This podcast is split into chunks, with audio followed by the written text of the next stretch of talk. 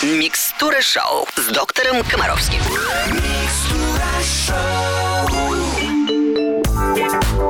Как всегда, по субботам нас ждет программа «Микстер Шоу» с доктором Комаровским. Вопросов много, а ответы на них буквально через несколько минут. Не переключайтесь.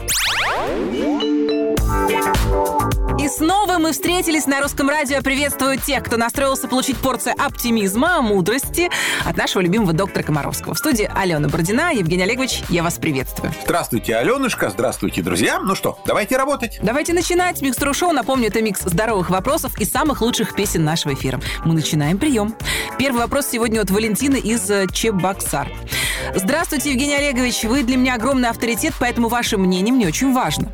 Ребенку 2,2. С 10 месяцев своей комнате на весь э, пол стелим толстый поролон, так как ребенок очень любит поваляться, подурачиться. Свекровь говорит, что сидеть ребенку на поролоне вредно, испортит себе осанку и станет горбатым, потому что поролон имеет свойство немного прогибаться. Так ли это? Разъясните, пожалуйста. Спасибо огромное.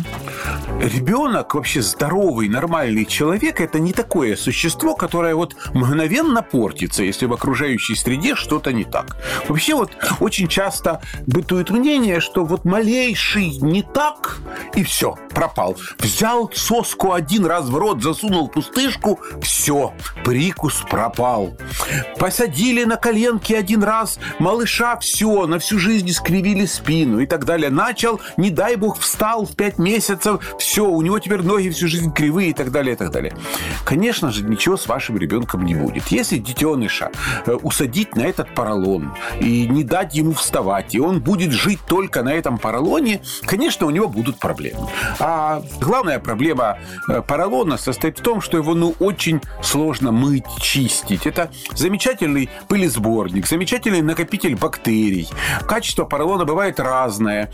Это далеко не самая безопасная химия. В общем, если у вас все-таки есть поролон, старайтесь регулировать как каким-то, я вот не знаю, как толстый поролон, который на всю комнату, каким образом его можно помыть нормально и так далее. И так далее. То есть вот этот вопрос меня э, не очень как бы утешает. Особенно если в дом придут дети другие и вместе с вашим попрыгают по этому поролону, то вот эти общие слюни и сопли, которые будут на этом поролоне, они ну, будут нести в себе не очень положительный заряд в течение длительного времени. Вот об этом думайте прежде всего, а не о страшилках свекрови. Спасибо большое, Евгений Олегович. Мы обязательно продолжим микстуру шоу буквально через несколько минут.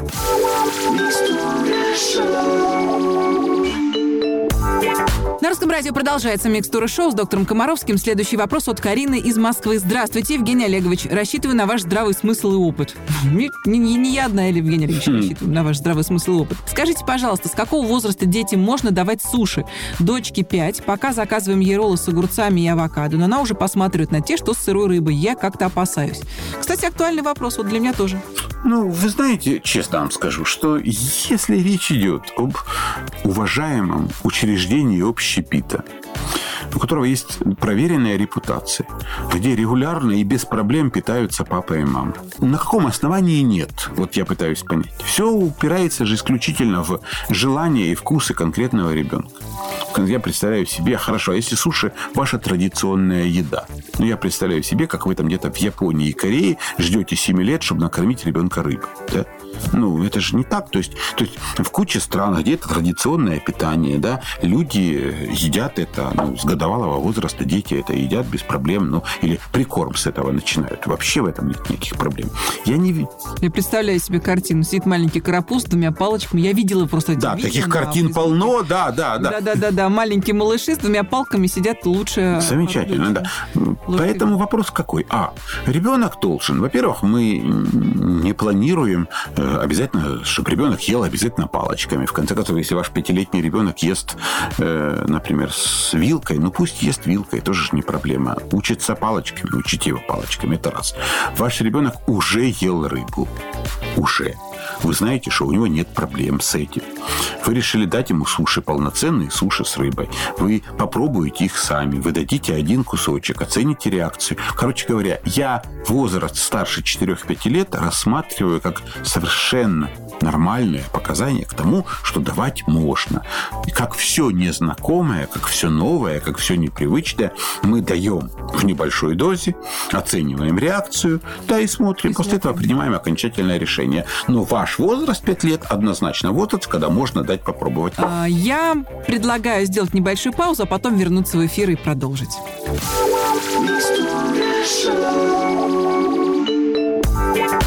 «Русское радио» в эфире «Микстура шоу». Евгений Олегович Комаровский продолжает отвечать на ваши вопросы. И следующий от Ксении из Вологды. Евгений Олегович, здравствуйте. Сыну 5 месяцев. В течение дня стал трогать свое правое ушко. То погладит, то поддержится или просто потеребит. Температура и болевые ощущения отсутствуют. С чем это может быть связано? Стоит ли бить тревогу?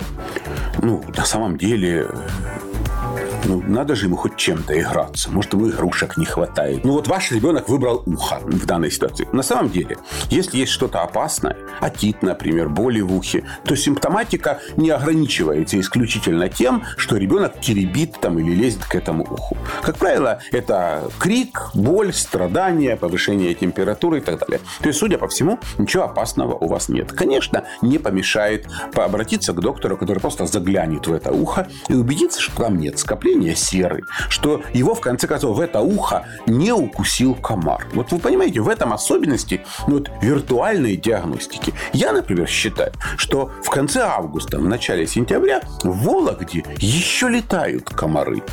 Понимаете? И вот мы сейчас всей страной обсуждаем судьбу несчастного пятимесячного ребенка, которого с высокой степенью вероятности какая-то мошка укусила в ухо. Но этим как раз и отличаются вот эти наши с вами виртуальные диагнозы от реальной жизни. Потому что, конечно же, э, почему человек вместо того, чтобы показать это ухо да, ближайшему доктору, вынужден обращаться в русское радио? Потому что это проще, чем найти нормального доктора, который не придумает в ответ кучу болезней и не назначит на несколько тысяч рублей капель в ухо. Вот так дела обстоят. Поэтому все-таки осмотрите ухо сами. Убедитесь, что там нет ничего красного, воспаленного, никаких прыщей.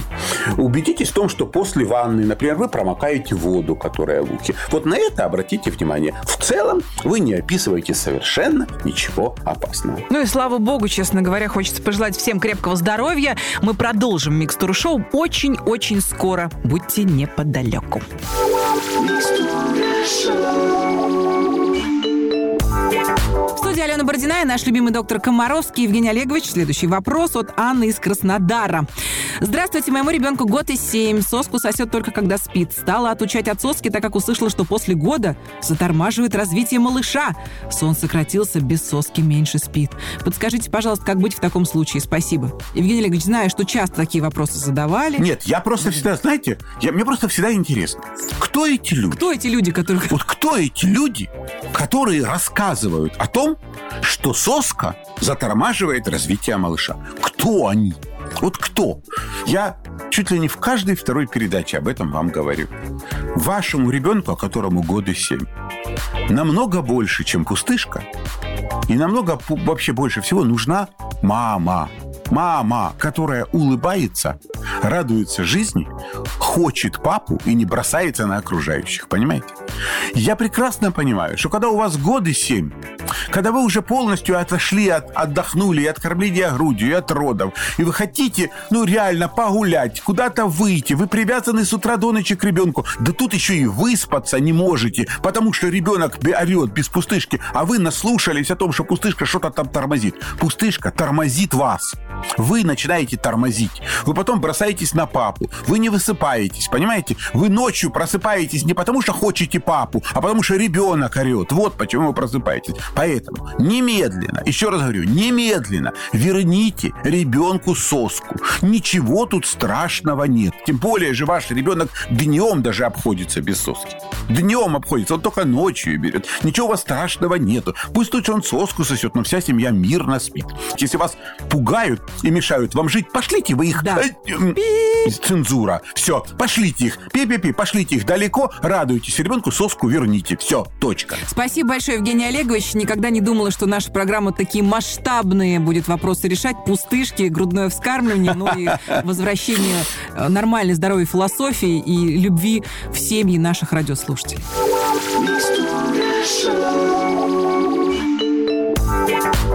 В эфире Микстура Шоу. С вами Русское радио. Здесь доктор Комаровский. И следующий вопрос от Антонины из города Костанай. Здравствуйте, у нашего сына сколиоз. Ему 13. Какие эффективные методы от сколиоза и стоит ли носить корсет? Спасибо. Прежде всего, надо четко понимать, что сам диагноз сколиоз является производным от огромного количества проблем со здоровьем. И что послужило причиной сколиоза у конкретного ребенка, э, мне по вопросу совершенно непонятно. Всегда, когда произносится этот диагноз, мы должны дать ответ на вопрос, что не так. Что не так? С чем проблема? Как правило, сколиоз очень часто связан с проблемами, с осанкой, которые связаны с работой каких-то суставов. Например, Сколиоз может быть обусловлен проблемами с тазобедренным суставом, проблемами с коленным суставом, проблемами с голеностопным суставом. Сколиоз может э, быть связан с аномалиями развития костной ткани. Сколиоз может быть связан с проблемами с мышцами и связками. Таким образом, у сколиоза есть огромное количество причин. И в зависимости от того, какая это причина, э, ну, представьте себе, у ребенка из-за проблем с тазобедренным суставом одна нога короче другой. И у него сколиоз. Мы можем сколько угодно ходить в корсете, но пока мы не исправим, не устраним проблему с тазобедренным суставом, ничего никуда не денется. У ребенка проблема с голеностопным суставом. Он все время ходит, припадая на одну ногу. У него, естественно, проблемы со спиной будут. Но пока мы не исправим голеностопный сустав, мы ничего со спиной не сделаем. Резюме.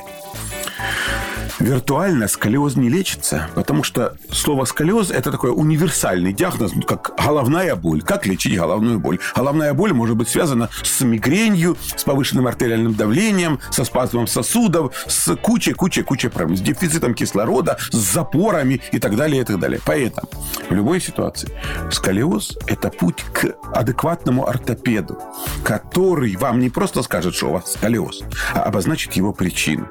И это не потому, что вы не так сидели или не так лежали. Это потому, что есть реальная проблема, и вы должны ее знать.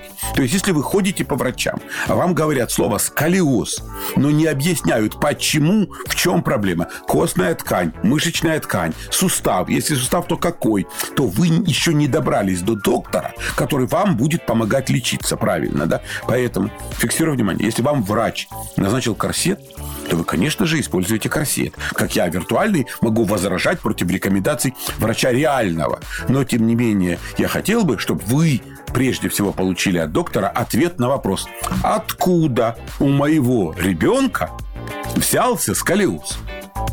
И после того, как мы будем знать, откуда он взялся, почему он возник, мы сможем с вами обсуждать методы лечения. Да, вот и все. Станет понятно, что с этим делать. Время нашей программы истекает.